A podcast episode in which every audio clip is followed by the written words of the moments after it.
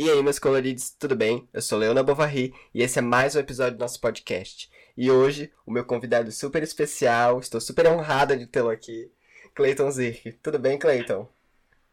Bom dia, Leona. Bom dia, menines. bem, dentro do que é possível estar bem nesse momento, né? Ai, que bom. Cleiton, se apresente. Quem é Cleiton Zirk? Ah, então, eu me sinto sendo várias pessoas diferentes ao mesmo tempo, às vezes. ah, eu sou, sou Cleiton, é, um menino que gosta de escrever poesia, um menino que gosta é, de coisas simples. É, estudei administração primeiro, depois psicologia. É, tenho 36 anos, sou cis, gay, branco. É, e estou aqui por Brusque novamente. Morei um tempo em Florianópolis, né, ano passado, início desse ano e por uma série de, de questões estou voltando a morar aqui em Brusque agora, em 2020, no meio desse caos da pandemia. Que legal. Cleiton, eu estava preparando o nosso podcast essa semana e eu comecei a me perguntar quanto tempo faz que a gente se conhece. Eu acho que já deve fazer por volta de uns 10 anos, né? Então, Leona, foi exatamente essa essa referência que veio na minha mente também. Eu não lembro assim exatamente o ano que foi, mas faz mais ou menos esse tempo, com períodos em que a gente esteve mais próximo, depois mais afastado, né? Uhum.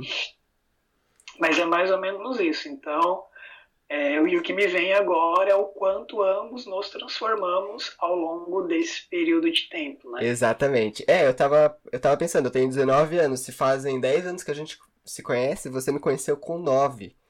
E eu vi eu, eu vi você sair do casulo, você viu, me viu sair do casulo e foi assim uma experiência muito mágica. Nossa, eu acho que para nós dois, né, foi Aham. uma, uma, uma transformação muito grande dos lugares que, que ambos ocupávamos antes Exatamente. Aham. e no lugar em que, em que a gente se encontra agora. Uhum. É, aquelas, aquelas guinadas que dividem a vida em antes e depois. Cleiton, então conta pra, pra gente quem era o Cleiton há 10 anos atrás, quando eu conheci. Quando eu conheci o Cleiton há 10 anos atrás, o Cleiton era um menino muito tímido, que eu me lembre. Era administrador, trabalhava nos Correios e o que mais? Sim, exatamente. O Clayton ele era casado com uma mulher. Clayton fazia parte de uma organização religiosa. É, o Clayton achava que tinha que ter um controle muito grande da vida para ela dar certo. E paralelamente a isso, Clayton era uma pessoa que estava sufocando ele dentro dele mesmo se é que isso é possível ou se é que é possível entender isso, sabe? É, naquela época, eu, né, quando eu olho para aquela época a partir de agora, eu vejo o quanto essa pessoa que hoje eu sou, esse eu que vive dentro de mim, o quanto ele foi ficando sufocado no meio de, de várias coisas, de várias situações, o quanto eu mesmo fui me sufocando e me escondendo e o quanto e, e o preço enorme que isso me cobrou em termos de, de sofrimento, sabe? Uhum. E é muito gostoso hoje ver é, o quanto eu acertei em ter tomado algumas decisões por mim, sabe? É, eu olho para esse processo em que eu tive que decidir, né, mais ou menos naquela época, um pouco depois daquela época, na verdade, que a gente se conheceu, né?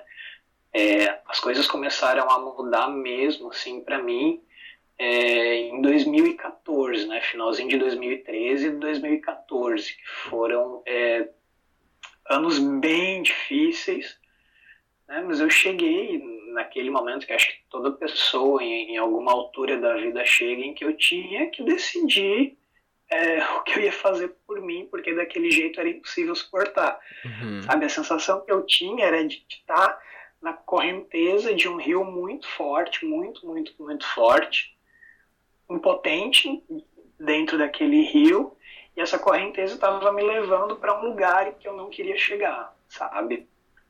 E eu tive que fazer várias escolhas, nenhuma delas me levava para nenhum caminho que seria fácil, né? Eu escolhi é, mudar e transformar quase que totalmente a minha vida, né? Foram alguns anos é, de muita dificuldade, de muito sofrimento, né? Mas agora, quando eu já atravessei a maior parte disso, eu vejo é, o quanto valeu a pena, sabe? Cada lágrima, cada momento de, de solidão, cada aposta que eu fiz, porque eu tomei decisões sem saber o que ia acontecer, como geralmente é na vida, né? Então, tive que apostar que algumas coisas iam acontecer ou não, é, lidar com toda essa incerteza, com os meus medos, né? Com, tive depressão também nesse período, fiz acompanhamento terapêutico, que também foi essencial, mas é, vejo o quanto isso me transformou, me amadureceu, me torna hoje muito mais sensível para entender e para acolher o sofrimento das outras pessoas e o quanto eu consegui transformar em arte, sabe? Uma parte desse processo também. Ai, maravilhoso. E, Clayton, é, o, o tema do nosso podcast de hoje é saúde mental LGBT. E é um tema muito delicado, é um tema que pouco se vê, pelo menos nos lugares onde eu estou, é um tema que não é muito discutido.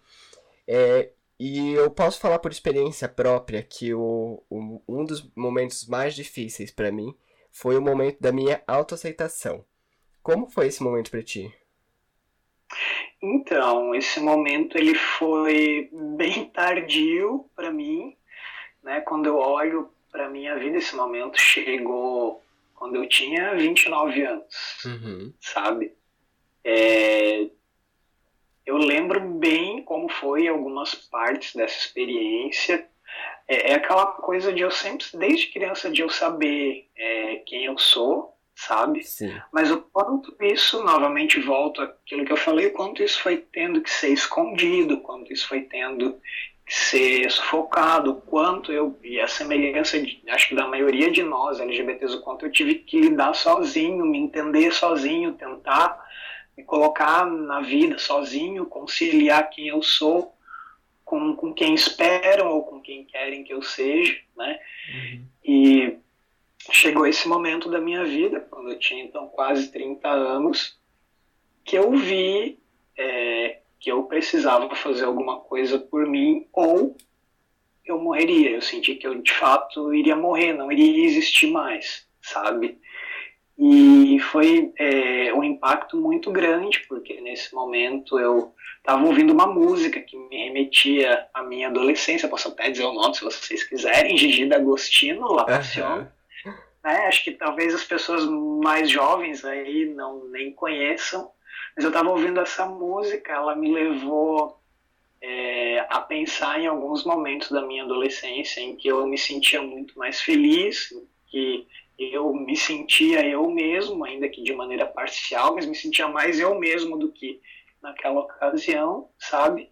E aí foi aquele, aquele estralo, aquela conscientização que envolveu todo o meu corpo, várias sensações do meu corpo, de que eu precisava fazer alguma coisa por mim. Acho que desse momento em diante, eu consegui pelo menos começar a me dar um lugar para mim mesmo, sabe? é, começar a considerar a possibilidade de me acolher e de me mostrar dessa forma, que para mim é a forma é, coerente com, a, com, a, com, as minhas verdades, com quem eu vejo que eu sou, mostrar tudo isso para o mundo. E aí dali para frente foi aquele processo gradual, né? Eu, eu já estava em psicoterapia, eu comecei mais ou menos um pouco depois desse momento, fui trabalhando essa questão né, de eu me autoaceitar primeiro. E acho que quando eu cheguei num ponto mais ou menos ok disso, eu pude ter o desdobramento disso nas minhas relações, sabe? É bem gradativo, bem aos poucos de começar a falar para alguns amigos, depois para alguns familiares, prima, etc. Né? E aí depois de mais algum tempo, de aquele momento que é geralmente muito temido, né, de, de expor, de contar para a família, né, e depois para as relações das pessoas mais distantes também. Então hoje é, todo mundo sabe da minha vida purpurinada. Né? depois, desse, depois desse tempo eu já até inclusive fiz algumas publicações em redes sociais em que eu é, me coloco com uma parte da minha história de vida né? e vejo o quanto é, eu tive feedbacks bem interessantes a respeito disso, sabe? De muita gente apoiando e de muita gente, inclusive, se empoderando para também dar mais alguns desses passos. Uhum. Ah, que legal. E eu gostei que você falou do. É, da, que você estava em um ambiente religioso, porque quando eu me assumi, eu também estava. Só que nós. Uhum. É, é interessante porque nós somos. É, você é, é mais velho do que eu. Então é interessante ver como, como muda. Por exemplo, eu tive muito mais referência do que você teve. É muito mais fácil eu ver na TV um, um, um homossexual, uma travesti, uma trans, do, do que você. Então, por mais que não tenha sido fácil para mim, tanto a questão de é, autoaceitação quanto a aceitação dos outros, é, ainda foi mais fácil é, do que você por conta da época. É, eu acho que esse fator de, de, de contexto sócio-histórico, cultural, uhum. ele é uhum. bem importante, né? Porque é, a, a, cultura e a sociedade acabam balizando e validando algumas coisas e te autorizando a ser de determinados jeitos, a ter algum tipo de representação social que aquele determinado grupo social aceita naquele momento e outros não. Uhum. Né? Então, por exemplo, isso é muito nítido quando a gente olha um pouco para a história do movimento LGBT. Né? Uhum. É, quantas pessoas pagaram com a vida para a gente ter as conquistas que, que a gente tem hoje? Né? Essa relativa liberdade, essa, esse é, começo desse respaldo jurídico que, que ampara e acolhe a, a nossa forma de, de relação, a nossa forma de ser no mundo, né? Então, sim, concordo contigo. É, acho que a falta de maior ainda de visibilidade, de acesso a isso em qualquer meio que seja, dificultou para mim e principalmente para as pessoas e gerações que vieram antes de mim também. Uhum. É, e esse é até um ponto que eu acho que eu posso tocar agora, né? Que é uma coisa que, que fala a respeito assim do quanto você ser membro de um grupo marginalizado sempre vai exigir de ti um esforço extra, uhum, sabe? Uhum. Para tanto nesse ponto da autoaceitação quanto no ponto da aceitação do grupo social do qual você faz parte, né? Então, é, tem algumas coisas para falar sobre isso. Então, você tem que responder a um milhão de perguntas internas, as tuas dúvidas, as tuas inquietações, os teus desconfortos, ao mesmo tempo em que você começa já desde muito novo a perceber que isso precisa ser ocultado, que isso precisa ser escondido, né? que existe sim uma certa é, regra social que não é explícita, mas é implícita e talvez por isso tão poderosa, que normatiza, que diz de como a vida pode ser vivida e de como a vida não pode ser vivida. E você começa a perceber o quanto você não tem lugar e o quanto você está sozinho, e essa é uma realidade da maioria das crianças e adolescentes LGBTs, é lidar com esse volume enorme de questões sem ter recurso para isso e a maioria das vezes sem ter é, relações que possam te dar referências para lidar com isso. Uhum. Tem um estudo que foi feito pela Universidade de Yale que diz que mais ou menos aos 5 anos de idade, é, quando existe quando pode começar a existir alguma percepção dessas questões, você já começa a viver situações estressoras que vão deixar marcas em você por muito tempo. Né? Tem um outro estudo que fala, por exemplo, é, que os, as pessoas LGBTs produzem menos cortisol do que pessoas é, hétero.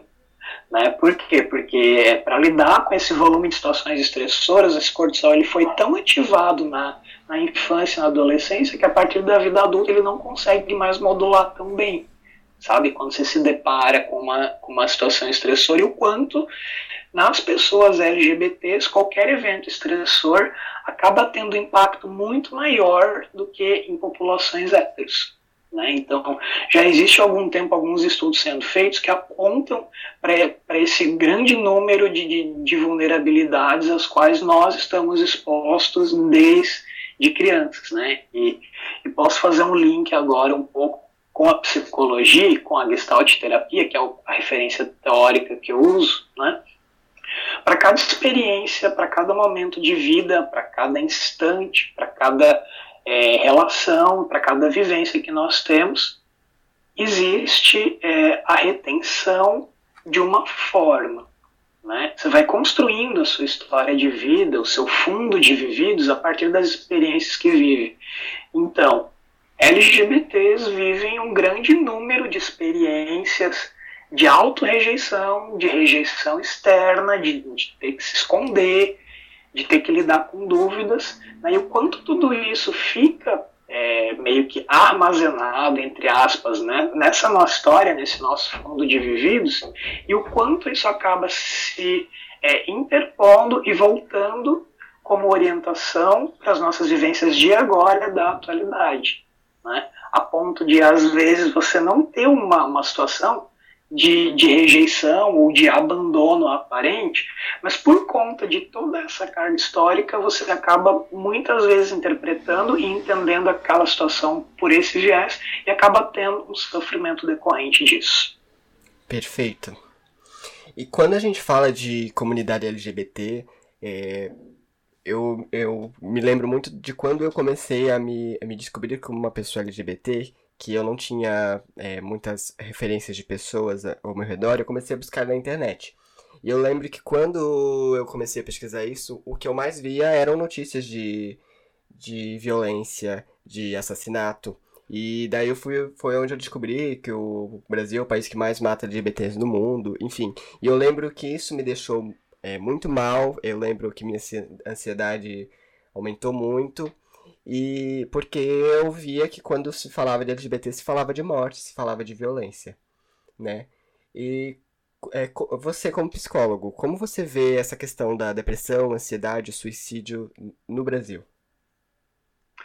É, então, né, é, tem a forma como eu vejo e tem a forma como é, informações estatísticas e quantitativas apontam isso pra gente também, né, Leona? Uhum. É, por conta, acho que principalmente de todos esses fatores que eu já coloquei para você, e por conta também de alguns aspectos da comunidade LGBT que a gente pode falar talvez é, daqui a pouquinho, é, existe uma prevalência muito grande de transtornos mentais entre a população LGBT, né? Então, posso falar agora um pouco desses dados e um pouco de alguns dados de violência também. É, então, por exemplo, é, gays têm é, duas a dez vezes mais probabilidade de cometer suicídio quando você compara essa população com a população hétero. Tem duas vezes maior propensão a ter um episódio depressivo clinicamente relevante do que população hétero. Tem é, um número muito maior, esse é um estudo que foi feito em Nova York, de ter é, uso e abuso de substâncias e de se colocar em uma situação de risco no sentido de fazer sexo desprotegido. Né? Uhum. Acho que se isso tudo fosse feito aqui no Brasil, a gente teria provavelmente dados semelhantes também. É, outros estudos também apontam o quanto é, homossexuais têm uma rede de apoio fragilizada, têm menos amigos próximos e muitas vezes vivenciam, experienciam é, o distanciamento da família. Tem é, estudo, por exemplo, na Holanda, né, em que foi é, investigado a vida de homens gays casados, né, porque lá é, a, a, relação homoafetiva ela já tem validação, se eu não me engano, desde 2001, né, então tem um, um certo período de tempo aí. E mesmo lá, mesmo nesse contexto um pouco mais favorável, os homens gays eles têm três vezes mais chance de ter algum tipo de transtorno de humor, dez vezes mais chance de cometer é, algum tipo de automutilação que possa levar ao suicídio, né? E na Suécia, é, quando, quando, você compara homens gays casados com homens e homens gays e homens é, héteros casados com mulheres, os homens gays eles têm três vezes mais chance e probabilidade de cometer suicídio. Né? É, então, é, a gente acaba é, se deparando com uma fragilidade, uma vulnerabilização da vida da, do público LGBT meio que desde sempre sabe? São é, muitos anos de sucessivas experiências desse esforço, primeiro de se entender, depois desse esforço de, de, tentar se encaixar em um padrão que não é o seu, depois em algum momento isso se reverte, você começa a, a, a construir a sua identidade, daí você tem novamente um esforço para lidar com possível rejeição, com possível situação de violência, né? Você tem é, sucessivas vivências de medo, quadros de ansiedade instalados. Né? É, tem um outro estudo, só rapidamente falando, que acho que é um dado bem interessante, que foi feito em 2004 e 2005, em que é, foi apontado que, por exemplo, os, os homens gays eles têm 248% mais chances do que os homens héteros de ter transtorno de ansiedade generalizado, né? que é aquele transtorno em que você se sente ansioso em vários contextos, em várias situações diferentes, e tem vários episódios disso ao longo do teu dia a dia e ao longo da tua rotina. Né? Então, tem esses fatores que, que se referem mais a um âmbito um pouco mais, talvez, individual né? da história de vida, e em outro momento a gente pode começar a olhar um pouco também para a vulnerabilidade é, do público LGBT em relação com ele mesmo. A gente pode começar a olhar para a comunidade LGBT, que é, deveria talvez funcionar como um ponto de apoio, de aceitação e de acolhimento, como é geralmente em outras minorias ou em outros grupos discriminados e marginalizados. Quando você está entre os iguais, você tem, então, é, um grupo que te aceita, que te acolhe, que te ajuda a construir a identidade, não é mesmo? E isso economiza um pouco desse esforço extra que você tem que fazer para tentar viver relativamente bem em sociedade. Mas quando nós olhamos para a comunidade LGBT, infelizmente, não é bem isso que acontece. Uhum. Mesmo, Leona, é, a gente tem aqui é uma situação em que as relações de poder entre é, população hétero e população homossexual, população com sexualidade que não é a padrão heteronormativa, existe uma relação de poder, de supremacia, não é mesmo? Infelizmente, a gente acaba vendo, é, em muitas situações, esse mesmo desdobramento dentro da comunidade LGBT. Então, por exemplo, existem estereótipos, né? Sim. De quais são as gays, as lésbicas, as pessoas que têm um corpo, uma conduta que é aceita e que é valorizada. Então existe sim um padrão e existe uma marginalização, discriminação, exclusão e invisibilização de quem não atende a esse padrão. Né? Então, isso se dá tanto, por exemplo, em relação ao corpo e à aparência, com questões raciais, né? ou né, questões, questões em relação, por exemplo, ao peso, quando a gente fala da gordofobia, principalmente uhum. em relação aos gays, né? É, o gay negro ou ele é fetichizado ou ele é excluído, né? Então é, as pessoas acabam criando aquela fantasia do do homem ativo, dotado, né? Uhum. Mas enquanto objeto de satisfação sexual mesmo, porém alguém que não é visto como uma possibilidade para um relacionamento é, estável, aberto, fechado, casal, trisal, enfim, é, N possibilidades que a gente tem hoje de, de, de falar de expressões de amor, de afetividade, de relação, não é mesmo? É, e acontece também, infelizmente, por exemplo, em relação à própria questão da, da, posição ou da preferência sexual, sabe? Quando os ativos eles acabam se sentindo superiores àquelas pessoas que são passivas sexualmente. Né? E a gente pode falar também em relação, por exemplo, à vulnerabilidade né, das pessoas trans dentro da comunidade. Né? Tem um dado bem interessante, por exemplo, já falando agora um pouco mais em relação é, a violência mesmo, alguns dados aqui do grupo gay da Bahia. Né? Os dados mais recentes que eu consegui eles são do ano de 2018. Em 2018 foram 420 mortes de LGBTs, 320 homicídios e 100 suicídios.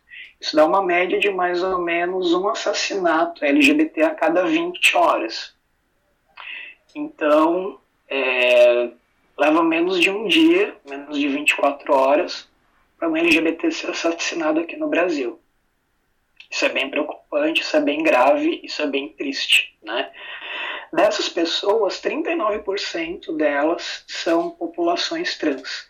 Então, dentro da comunidade LGBT, quando você compara né, as letras ali, o simples fato de você ser trans te coloca num risco de assassinato 17 vezes maior do que você ser gay. Então, é, é a população trans hoje, ela é sim a categoria que está mais vulnerável a uma morte violenta, né?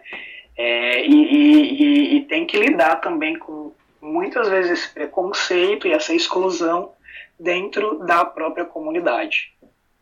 Fora a questão, por exemplo, da manutenção da vida. Né? A gente começa a ver hoje, eu fico super feliz com isso, o quanto é, as pessoas trans elas têm acessado os espaços, elas têm tido visibilidade né? Elas têm é, conquistado lugares na sociedade, mas o quanto isso ainda é, vai pela via da exceção, uhum. não da regra, sabe? Uhum. E o quanto é, a, a, maior parte do público trans acaba encontrando é, uma dificuldade muito grande de manter necessidades básicas da vida, uhum. sabe? Falando de casa e de comida mesmo, sabe? Daquele básico, básico, básico, aquele mínimo para você conseguir ter é, não falo nem de dignidade, para você não morrer, para você conseguir continuar existindo. Entende?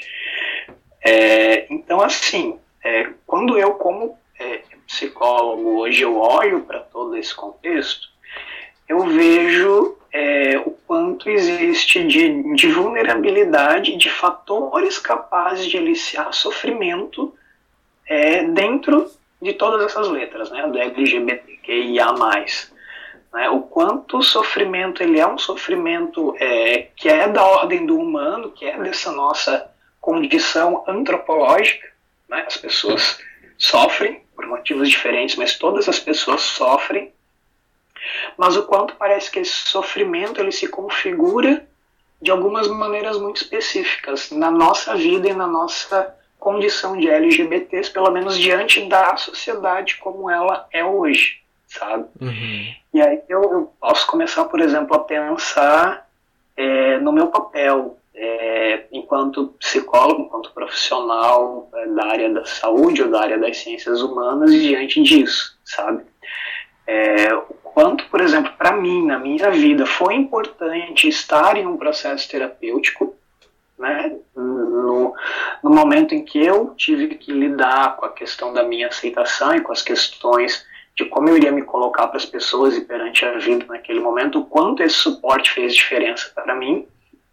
Então, o quanto talvez eu hoje, como profissional, possa assim acolher né, diversas maneiras diferentes, seja no formato de uma psicoterapia nos moldes tradicionais, seja mediado por tecnologias, principalmente agora em tempos de, de pandemia Covid-19, né, o quanto a gente tem essas outras possibilidades de relacionamento, né, ou seja, talvez até criando grupos de apoio para justamente fortalecer essa fragilidade que é uma rede de relações que possa te dar validação e sustentação para construir essa identidade. Né? Eu vejo que é, a gente, a partir da psicologia, tem um olhar muito é, sensível e muito respeitoso em relação a todas as formas do sofrimento e, e o quanto é, a gente acaba caminhando com as pessoas por lugares que são geralmente os lugares mais difíceis, mais sombrios, os assuntos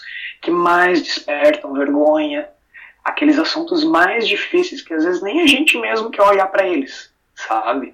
E o quanto é um privilégio, né? Acho que isso fica muito dentro da psicologia, o quanto é um privilégio você estar tá nesse lugar de alguém que vai estar com muitas vezes só estar com.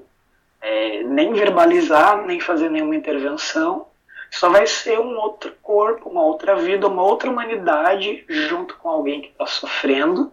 E a partir desse estar com, a partir dessa relação, é, a gente pode pensar em transformação, em perspectiva de ampliação, a partir do que acontece ali no aqui agora das sessões terapêuticas ou dos encontros terapêuticos ou dos encontros humanos em um sentido muito geral, que podem sim ajudar a gente por exemplo, a, a olhar para essa nossa história tão pesada com outros olhos, sabe? O que já aconteceu nunca vai poder ser mudado, mas talvez eu possa mudar a forma como eu olho para tudo isso, criar e inventar um novo eu que tenha possibilidade de fazer com que a minha vida tenha sim algum tipo de bem-estar agora e daqui por diante. Meu Deus, perfeito, Clayton. Eu tô aqui sem chão. eu acho, eu realmente eu até me emociono um pouco, sabe, quando eu falo sobre isso, porque é, fez uma diferença muito grande na minha vida, sabe? E, e eu vivi algumas situações já na, na, minha atuação profissional em que você se testemunha desse processo de, de, de desabrochar de uma pessoa, sabe? Uhum. De fazer as pazes com, com, com, algumas feridas, de fazer as pazes com, com as marcas de algumas relações, é, o quanto isso é bonito, o quanto isso transforma e o quanto isso te abre possibilidades de ser um eu mais leve, sabe? De ser um eu é, capaz de suportar assim muito, muita coisa, muito mais do que imagina e ainda assim seguir sendo é, você mesmo, seguir sendo uma pessoa a pessoa que você escolhe, a pessoa que você quer ser. Né? E o quanto a psicoterapia ela pode sim te autorizar isso. Uhum. Né? Ela pode te levar a, a, a, não só no nível, num plano racional, alguma coisa da ordem do discurso, da palavra, mas o quanto pode te levar como um ser total integral é, a realmente internalizar e viver e se colocar na tua vida desse jeito se aceitando, aceitando ser você mesmo, aceitando ser a pessoa que você escolhe, aceitando ser a pessoa que você quer, que inclusive não precisa nem ser a mesma ao longo do tempo. Uhum. Acho até interessante que não seja. Pela multiplicidade, dinamicidade da vida, né, o quanto a gente tem que criar, às vezes, novos eus para ir lidando com todas essas realidades. E, por exemplo, agora, né, nesse momento de pandemia, em que a vida se transforma, é, o quanto a gente tem que aprender novos jeitos de viver todas as áreas da nossa vida.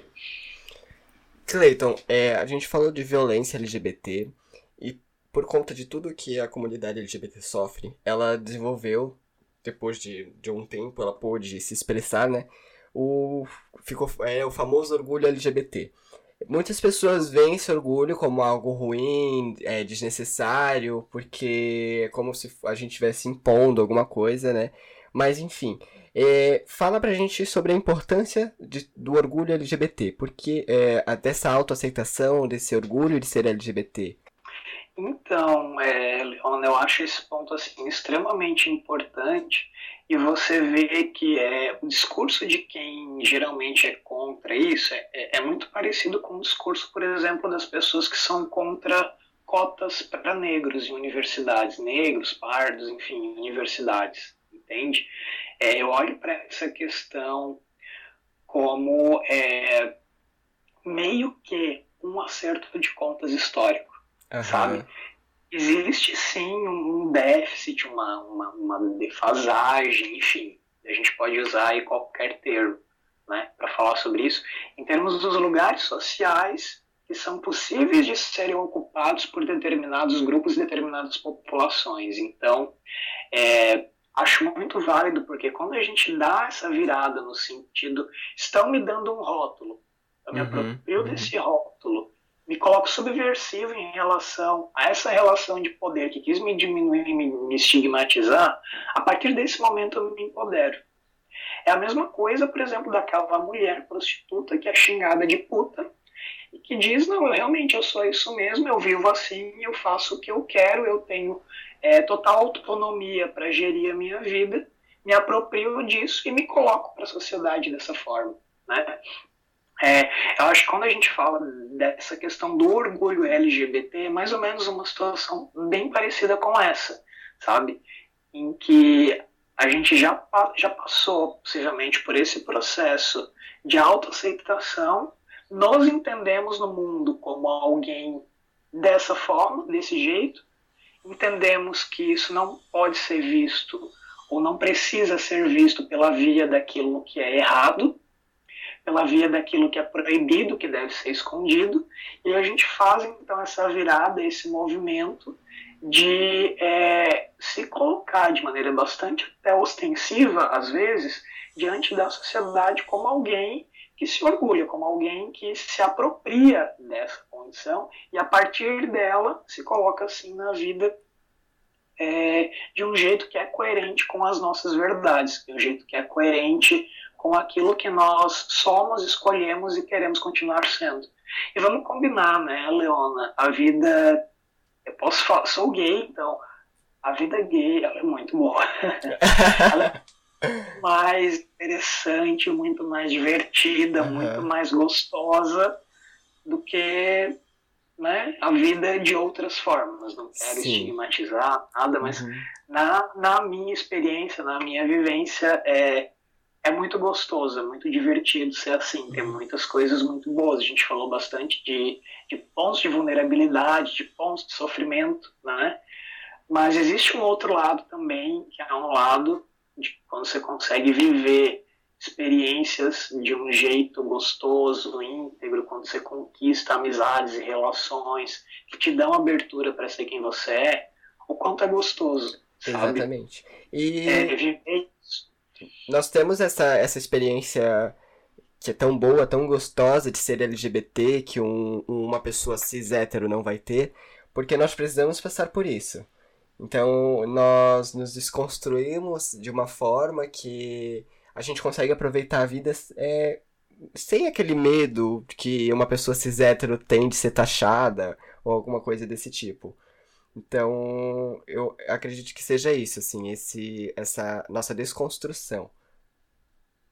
Super concordo com isso que, que você colocou, né? Eu acho, inclusive, que a gente tem que desenvolver algumas capacidades e algumas competências para lidar com isso tudo que talvez outras pessoas não desenvolvam. É Exato. Uhum, uhum.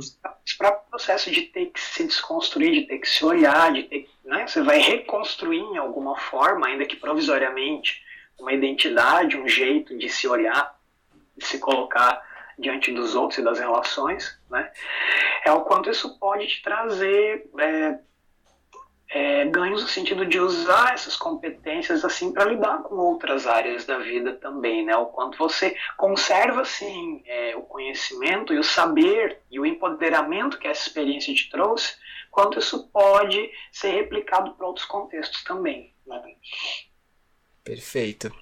Cleiton, você falou um pouco que é, nós estamos nesse momento de pandemia, estamos de quarentena por enquanto, é, não sabemos até onde vai durar, né? Porque agora com essa loucura de troca de ministro e presidente de respeitando quarentena, né? Pois então. É, Cleiton, é... eu vejo muita gente, é, principalmente com, com quem eu tenho mais contato, que é a minha turma da faculdade, que por estar em casa, não poder sair, é, estava vivendo um momento muito difícil. É, muitas pessoas estão tendo crises de ansiedade, é, é a depressão tem piorado para aqueles que, que já faziam é, algum acompanhamento ou não estavam fazendo, mas percebeu que, que teve um, um avanço, que está piorando, né, no caso. E de que forma essas pessoas poderiam procurar ajuda nesse momento e de que forma nós poderíamos ajudar? Hum, certo. É, então, é, essa situação de pandemia, não só pandemia, de pandemia, de quarentena, de, de, de é, essa perda do nosso jeito de viver as relações, que era sempre compartilhando o mesmo tempo, o mesmo espaço, fisicamente presente, não é? é o fato, por exemplo, de, de ser alguma coisa meio invisível e não se sabe de onde vem, complica. é, o fato da imprevisibilidade em relação ao momento em que vai terminar é, meio que deixa a gente sem um horizonte de futuro, sabe? Uhum. Sem conseguir articular possibilidades claras de futuro.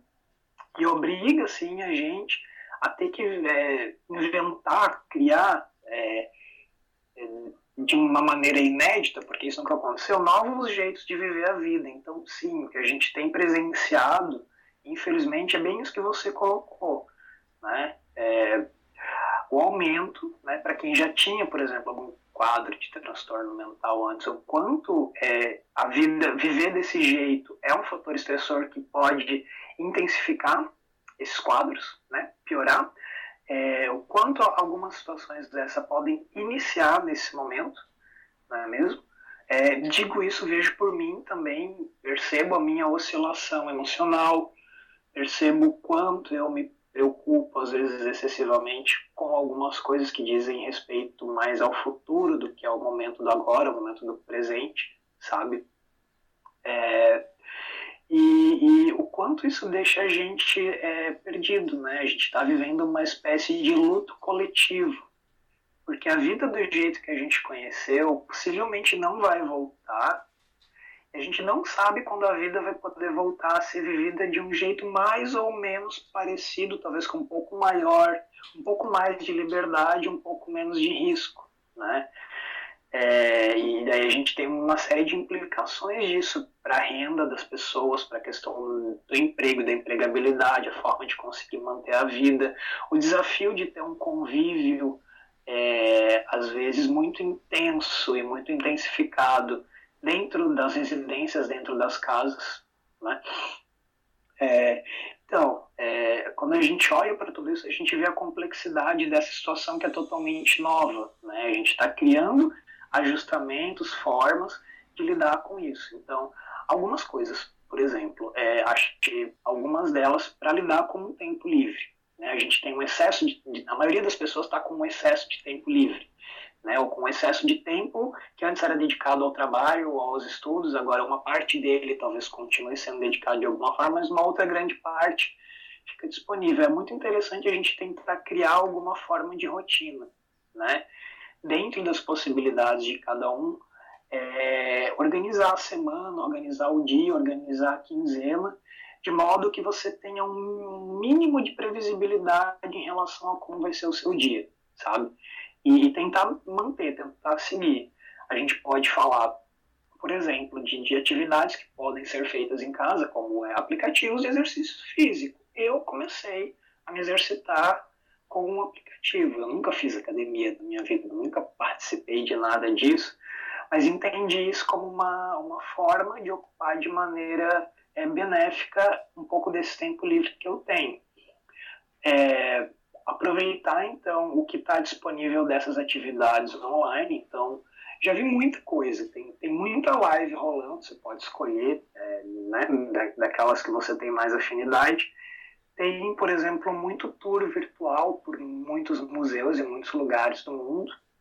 Você tem a possibilidade de tentar diminuir um pouco o isolamento, fazendo é, videochamadas ou chamadas de voz com os amigos ou com as pessoas né, com quem você tem essa vontade de, de se relacionar e de estar próximo de algum jeito.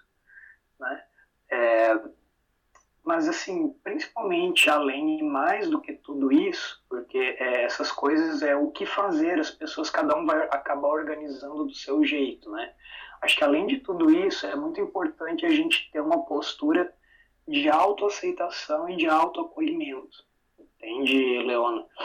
Eu acho que me parece bem mais interessante você é, aceitar e acolher esses sentimentos e vivências que você tem, seja raiva, seja tristeza, seja impotência, sabe?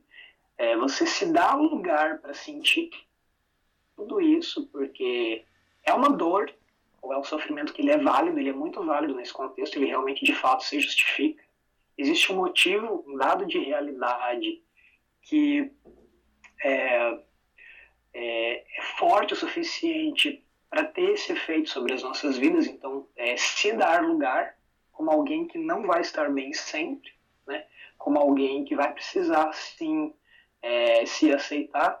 E acho bem interessante também o fato de você é, construir ou criar ou aproveitar relações que você já tenha para dividir tudo isso, sabe? Porque só o fato de você conversar com alguém, de você articular essas palavras, de você usar do teu discurso e da língua, da linguagem, para falar sobre isso, você ouvir a sua voz falando sobre isso, você tira tudo isso daquele mundo abstrato onde as coisas elas são maiores, onde as coisas elas são piores geralmente, e você traz para a concretude. Você se organiza muitas vezes pela fala, né? E aí agora eu posso, por exemplo, fazer um gancho com um processo terapêutico, né?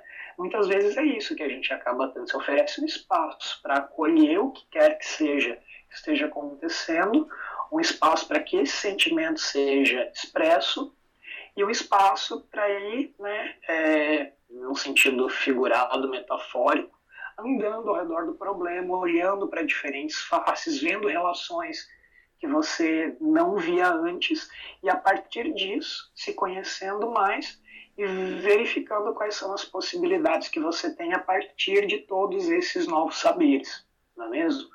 Então, é, eu, enquanto profissional da psicologia, eu me coloco à disposição. Né? É, eu tenho um consultório aqui no centro de Brusque, onde, de acordo com as recomendações e com né, os devidos cuidados, eu tenho feito sim alguns atendimentos presenciais e também tenho um canal de atendimento online. Né? Isso acaba é, derrubando aí essa questão da, da, da distância, né, do espaço. Então a gente tem dentro de um, de um momento que é confortável para as duas partes, no conforto de casa, em um lugar assim mais reservado, a gente tem essa possibilidade de sim é, de fazer é, sessões de acolhimento, de aconselhamento psicológico, até mesmo um processo maior e mais aprofundado de psicoterapia por esse canal. Que massa, Clayton. É, quer divulgar o teu Instagram? Ou, é, algum meio de contato que as pessoas possam entrar em contato contigo para agendamento? Sim, sim, posso divulgar. É, então, o consultório é na rua Felipe Schmidt, 31, sala 203, ali em Brusque. Os agendamentos comigo eles podem ser feitos pelo meu WhatsApp, né, 4799 762 5894 e eu tenho é, os, os, perfis lá do Instagram. Tem o meu pessoal, Cleiton Underline Zirk, e tem o meu profissional, que é Psicoterapia Underline Gestáltica. Né? Então, por todos esses canais, é, a gente pode começar a conversar e verificar as possibilidades.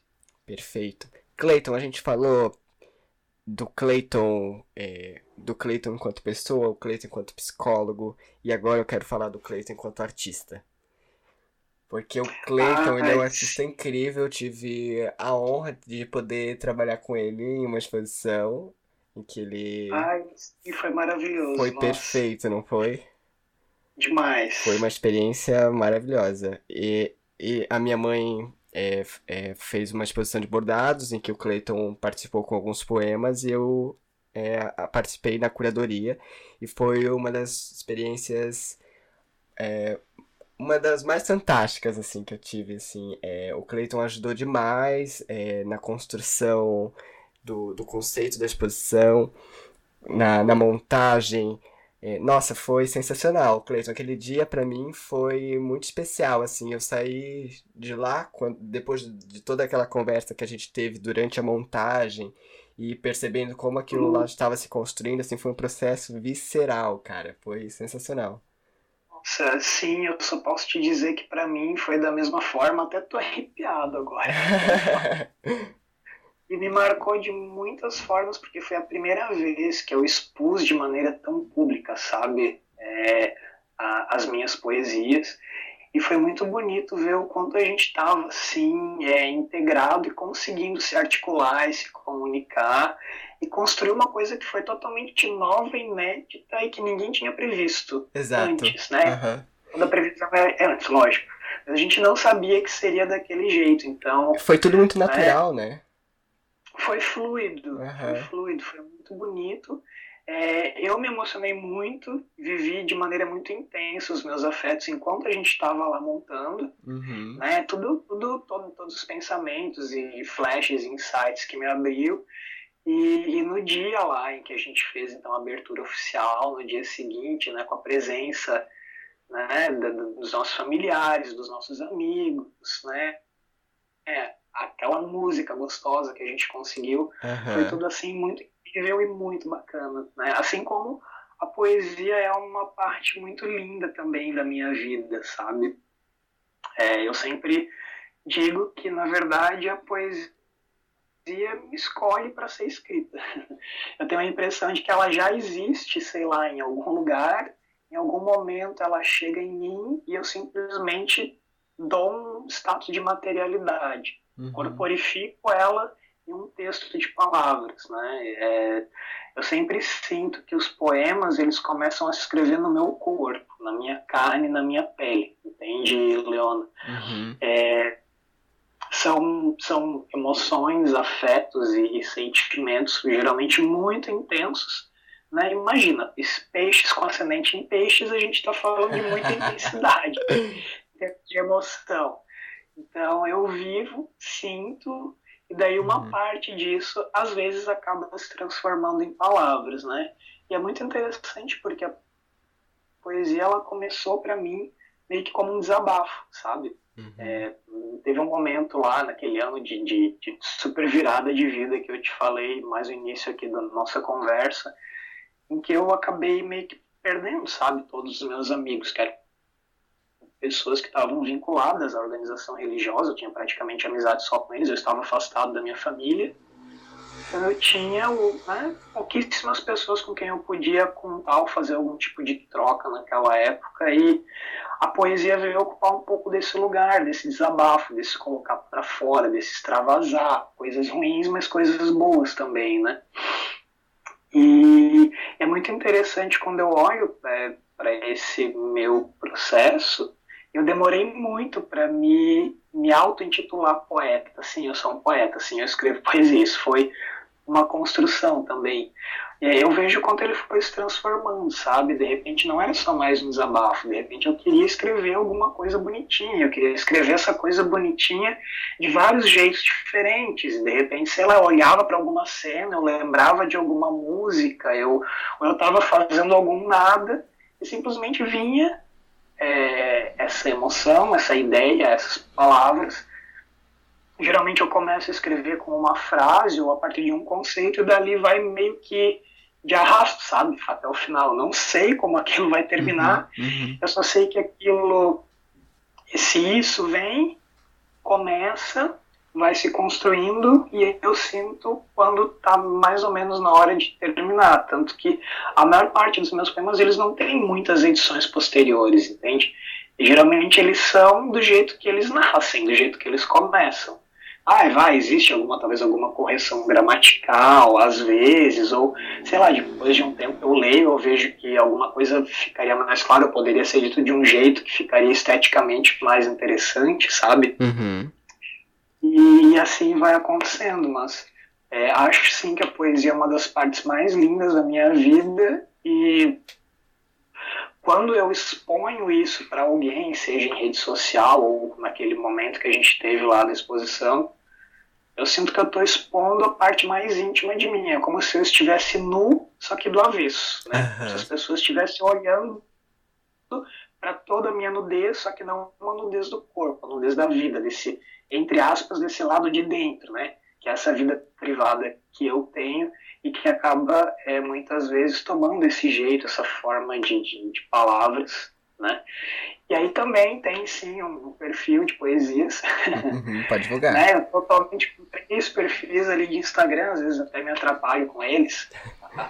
É, o de poesias é o Emoções Quase Invisíveis. Né? Então tem um jeito lá que eu achei que seria bonitinho para expor, e aí a grande maioria das imagens e das fotos que tem lá são minhas imagens e minhas fotos também, fotos que eu fiz, né? não, não necessariamente fotos em que eu apareço, mas fotos que eu fiz.